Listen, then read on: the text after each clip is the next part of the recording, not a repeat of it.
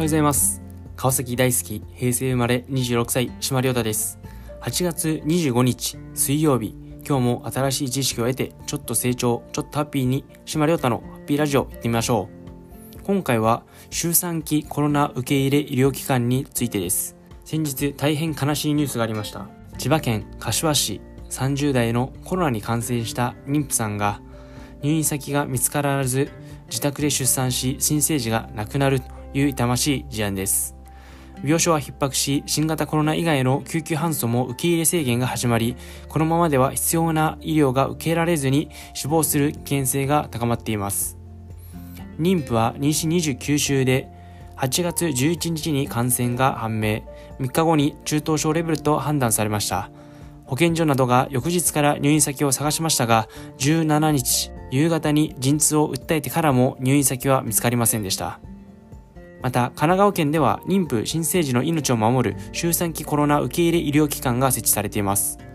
県内を6つのブロックに分けて各ブロックの周産期医療機関が連携して対応する体制となっています。県内で25機関となっています。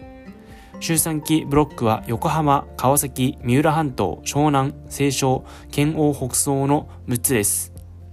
川崎ブロックは川崎市のみで拠点医療機関が聖マリアンナ医科大学病院になっています。妊婦は PCR 検査等で陽性になった場合、軽症であっても原則として周産期コロナ受け入れ医療機関に入院します。受け入れ医療機関の選定にはブロック内で受け入れが困難な場合には県の災害時小児周産期リエゾンが入院調整を行います。今回のニュースは本当に驚きショックでした。このコロナで様々なところで脆弱な部分があらわになりましたが、やはり事前に多くの場合を想定し、早め早めに手を打っていかなくてはなりません。そして今後は、ま、検証も必要になってきます。多様な世代の意見を反映し、まあ、多くの命が守られるよう準備を進めていかなくてはいけません。まあ、少しでもためになったらと思っていただけたら幸いです。ご視聴ありがとうございました。島亮太でした。今日も元気にいってらっしゃい。